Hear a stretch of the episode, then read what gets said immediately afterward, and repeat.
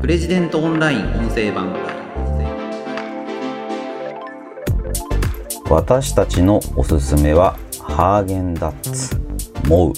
あずきバーの3種類です。プレジデントオンライン編集長の星野貴彦です。この番組はプレジデントオンラインの配信記事の周辺情報や解説をお届けしています。今回紹介する記事は人気アイス上位20種類のうちおすすめは3種類だけ。夏の自用食アイスクリームの賢い選び方という記事です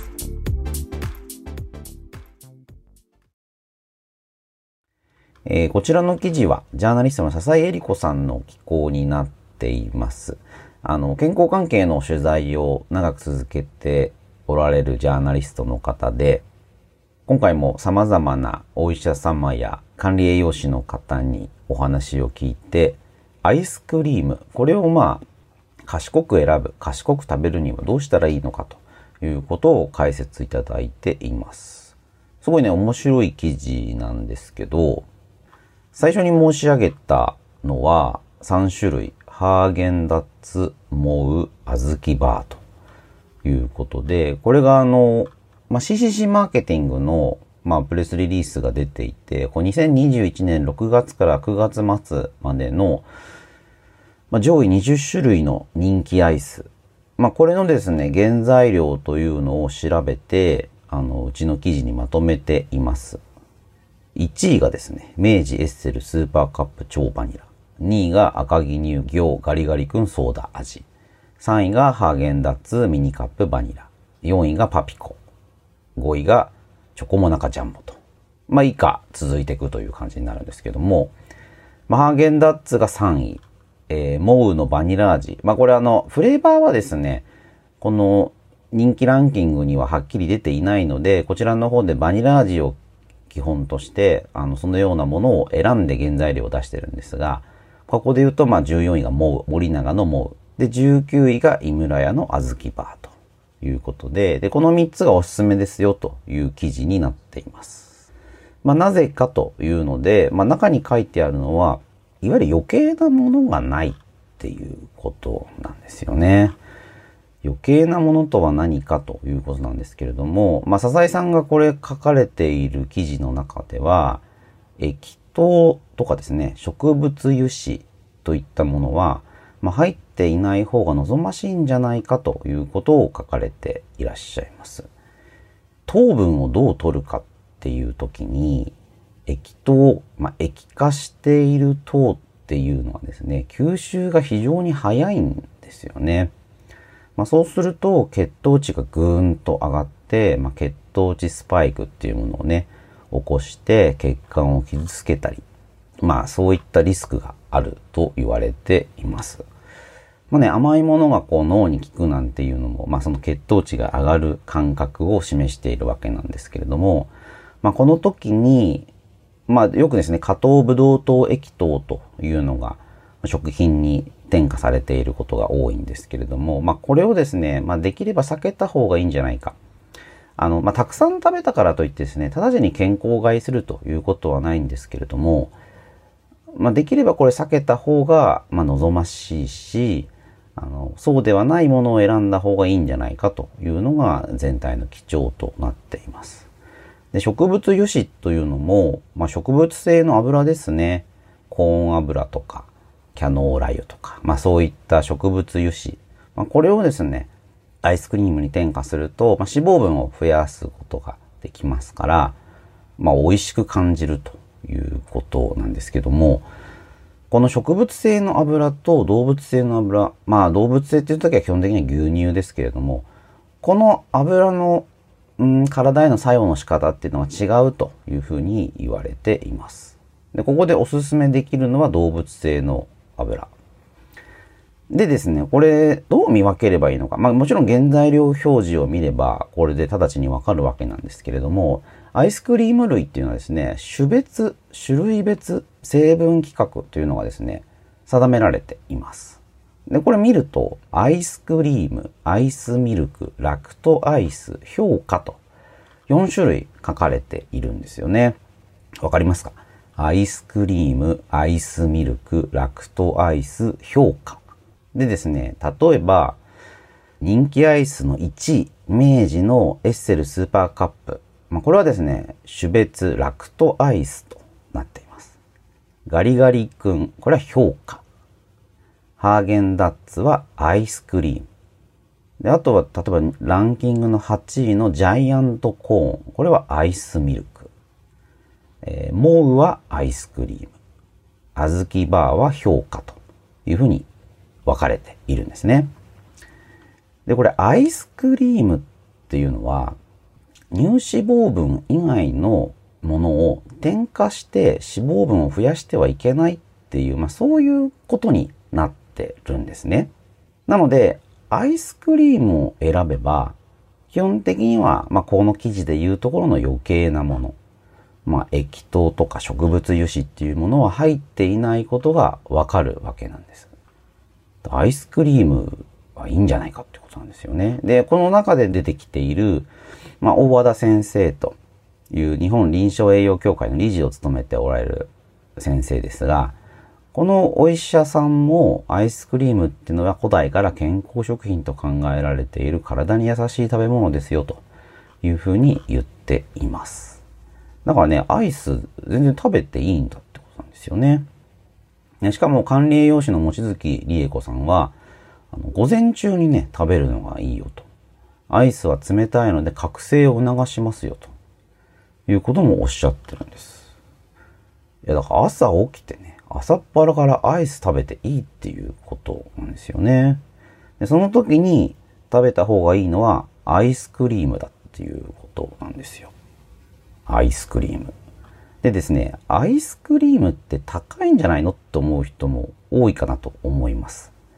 アイスクリームの筆頭がハーゲンダッツですからね。まあで、ハーゲンダッツでもいいですけど、実は店頭価格っていうのはね、そんなに差はないんですよね。ハーゲンダッツはちょっと高いですけども、例えばこの表に入っている MOWバニラ。まあこれアイスクリームなわけで、これ例えばその明治エッセルスーパーカップとかですね、チョコモナカジャンボとか、そういったものと競合製品ですよね。価格もそこまで差があるわけではないと思います。でもこれはアイスクリームになってるということなんですよね。うん。でね、ちょっとね、意外なところは、えー、あずきバーですよね。まあ、評価という氷の歌詞と書きますけれども、評価になってるわけなんですけども、あずきバーはね、原材料が非常にシンプルで、4つだけです。砂糖、小豆、水飴、食塩と。でこれしかもですね、今年、あの、原材料が見直されてですね、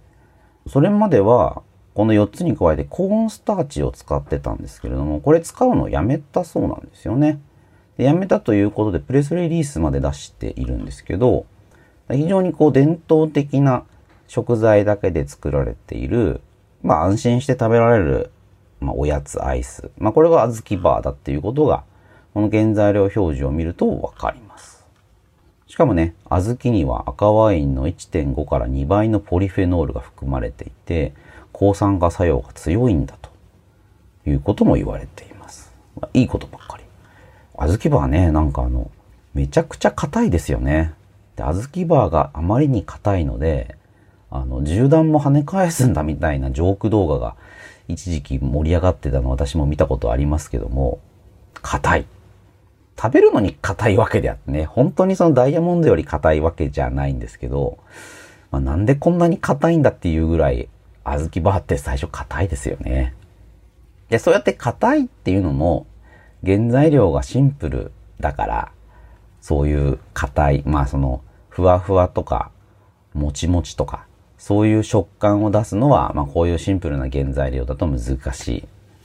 まあそれを示してるのかなと思います。まあ安心できる食べ物であるということの証明なのかなと。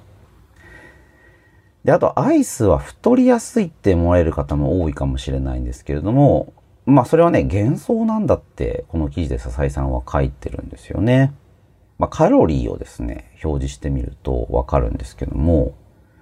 この記事の中で取り上げている明治の、まあ、新商品、ディアミルク。これですね、原材料が乳製品ただ一つっていうすごい変わったアイスクリームなんですけど、このディアミルクが 130ml で265キロカロリー。えー、モウは 140ml で249キロカロリー。ハーゲンダッツは 110ml で244キロカロリー。これに対して、え、ー、と、明治のエッセルスーパーカップ超バニラは 200ml で374キロカロリーとなっています。あのー、まあ、スーパーカップね、でかいですもんね。だか 200ml あるので、まあ、その分、あの、カロリー数も多いのかなというふうにも思うんですけれども、だからといってですね、非常にカロリーが高いというふうに言い切ることもできない。まあだからあの、栄養源としてですね、賢く使うということは、ちっともおかしなことではないということなんですよね。で、あの、この大和田先生も、えー、牛乳や乳製品に含まれる脂質は比較的太りにくいというふうに太鼓判を押しています。まあいいんじゃないかと。で、ただですね、ラクトアイス。まあこの記事で言うところの、えー、表を見るとですね、明治エッセルスーパーカップとか、ロッテのクーリッシュバニラとか、あとは江崎グリコのパピコとか、そういうラクトアイス、あと、ま、ロッテの爽ですかね。まあ、こういったものを、まあ、毎日、毎日食べるっていうのは、あんまりお勧めできませんね、ということも書いています。まあ、先ほど申し上げたですね、まあ、加糖ブドウ糖液糖とか、加糖類とか、異性化液糖とか、まあ、そういうものがですね、結構含まれているんですよね。で、これが、まあ、脂肪肝のリスクを高めるんじゃないかと。まあ、記事の中だとね、あの、名古屋大学准教授で管理栄養士の早川真理子さんのこういうコメントを載せています。読みますね。肝臓に脂肪が沈着するだけでなく、進行すれば肝硬変や肝臓がんになることもあります。糖質の中でも脂肪肝になりやすいのは加糖で、中でも加工食品に含まれるものが危ない。例えば寝る前に毎日加糖ブドウ糖液糖が含まれたアイスを食べ続けたら非常にリスクが高くなるでしょう。食べる頻度には注意してほしいと思います。というふうにね、こういうね、コメントが載っているんですよね。まあ、なので、うーん、まあ、これ食べたからといってね、あの、直ちに健康を害するものではないというのは繰り返しお伝えしたいなと思うんですけれども、食べる頻度が多い場合とか、まあ、いっぱい食べたいよとか、そういうことであれば、まあ、できれば、今回お勧めしたね、アイスクリームとか評価とか、そういうものを選んでいただいた方がいいのかなということなんですよね。なかなかね、こうやって情報を整理してもらわないと知らないことばっかりですよね。あのわざわざ原材料をひっくり返してみて、うーん、これはどうなんだろう、うーん、これは、なんていうふうにやるのは難しいと思います。店頭でね、一般に販売されているものですから、まあこう食べて毒ってことはね、全然ないわけなんですけれども、まあ、結局食べ過ぎた時のリスクっていうのを払うのは私たちですから、あの食品会社にその責任をね、負わせるっていうことは難しいですよね。うん、まあだから毎日食べるっていうことを考えた時には、まあ信頼できる商品、原材料表示がはっきりしているもの、まあこれを選んだ方がいいんじゃないかなということです。まあ朝から食べていいっていうのもね、結構発見ですし、なるほど、太りづらいんだみたいなのもね、なんか僕もアイスクリームすごい好きなので、なんか、なるほどなというふうに思いました。ぜひね、夏の、まあ、すごい暑い時期続いてますけれども、この暑い夏を乗り切るときに今回の記事お役に立てていただければなと思います。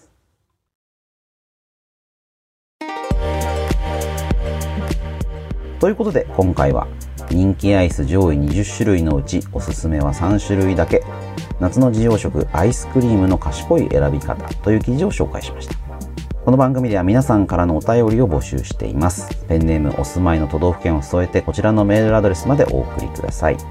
podcast アットマークプレジデント .co.jp podcast アットマークプレジデント .co.jp です。また、Apple Podcast の概要欄にもお便りフォームのリンクをお知らせしています。折を見てお便りを番組内でもご紹介していこうと思います。それではまた次回お会いしましょう。プレジデントの内編集長の星野貴彦でした。